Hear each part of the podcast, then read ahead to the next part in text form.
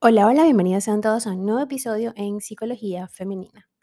Para quienes son nuevos por acá, mi nombre es Isneikar Blanco, soy psicóloga clínico y me especializo en la atención a mujeres, trabajando en lo que es el empoderamiento, el crecimiento personal y la autogestión emocional.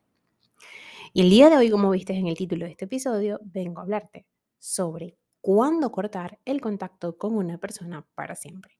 Y esto es un tema que por esta fecha se hace bastante recurrente, puesto que es una fecha en donde se nos exige como sociedad compartir con la familia, reconciliarnos, dejar pasar todo, no perdonar, sino dejar pasar debajo de la mesa absolutamente todo. Y a veces no es necesario seguir el contacto o una tradición con una persona o con un familiar que es tóxico. A veces lo mejor es cortar el contacto. Vamos a admitirlo, ¿no? Muchos de nosotros nos hemos hecho esta misma pregunta. ¿Cuándo cortar el contacto con una persona para siempre? Es más, eh, o es más, mejor dicho, de un momento, nos encontramos en esa situación personal en la que alguien nos trae más problemas que alegrías. Hay quien de pronto es como la espina de un rosal, una figura que pincha, que hiere en medio de nuestro jardín de relaciones. Hay quien no duda en reaccionar y sencillamente cierra la puerta a esa persona tras dejarlo claro o dejarle claro a esa persona el desgaste emocional otros, en cambio, se alejan poco a poco, permitiendo que el vínculo se enfríe por sí mismo. Por otro lado, también están los que sencillamente cortan todo tipo de contacto y dejan que el silencio y la distancia actúen como evidente respuesta. Todo es lícito y respetable. Sin embargo, hasta llegar a ese punto solemos debatirnos en las dudas y en los laberintos de la contradicción. Tememos hacerle daño a la otra persona.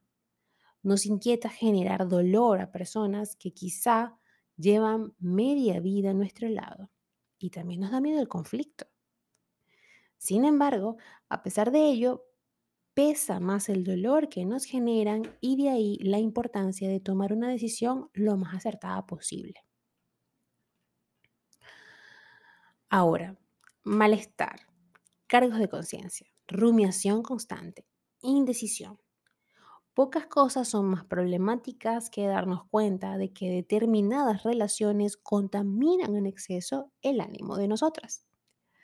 Son esas encrucijadas vitales en las que nos vemos obligados a decidir algo. ¿Debo alejarme para siempre de esta persona o debo quizá tener paciencia y entender que las relaciones ya sean de amistad, familia o pareja, son difíciles. El campo de la psicología evolutiva nos aporta un dato interesante sobre este tema, sobre el que vale la pena reflexionar. Fíjense bien, Robin Dunbar es un antropólogo, psicólogo y biólogo, evolucionista británico, especializado en el área de las relaciones humanas. En uno de sus estudios señala que el neocórtex evolucionó cuando empezamos a reducir el número de relaciones entre nuestros grupos sociales. Como bien sabemos, durante mucho tiempo nuestros antepasados fueron nómadas. Esos grupos oscilaban entre los 150 y 200 individuos, imagínense ustedes. Ahora bien, poco a poco ese número de personas se fue reduciendo hasta crear unidades más pequeñas con qué sobrevivir cazando o recolectando. La reducción de individuos minimizaba también los conflictos y se ganaba en interacción, armonía y supervivencia. ¿Qué podemos deducir de esto? A veces, menos es más. En el viaje de la vida siempre es bueno saber con quién contar y con quién no. Y el hecho de que sea así no es ni bueno ni malo forma parte de nuestra esencia, de nuestro principio de supervivencia y de bienestar. Comprendamos algo. Por tanto, cuando contar o cuando contar o cortar el contacto con una persona para siempre nos va a beneficiar.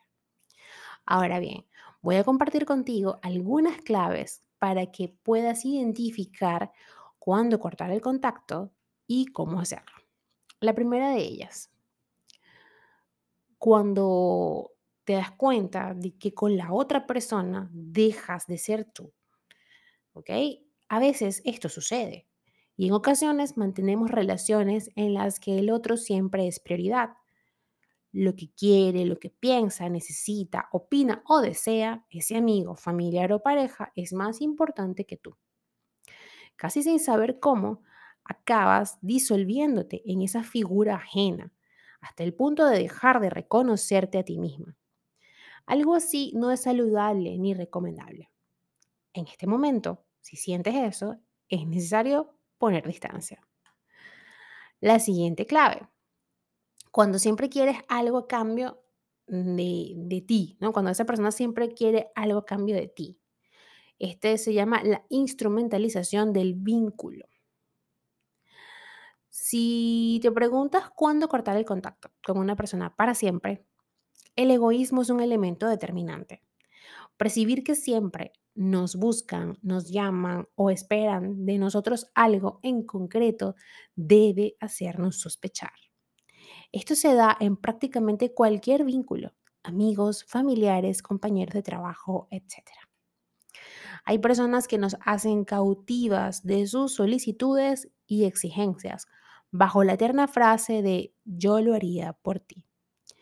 Pero tengámoslo claro, el efecto, el cariño y el respeto no exige.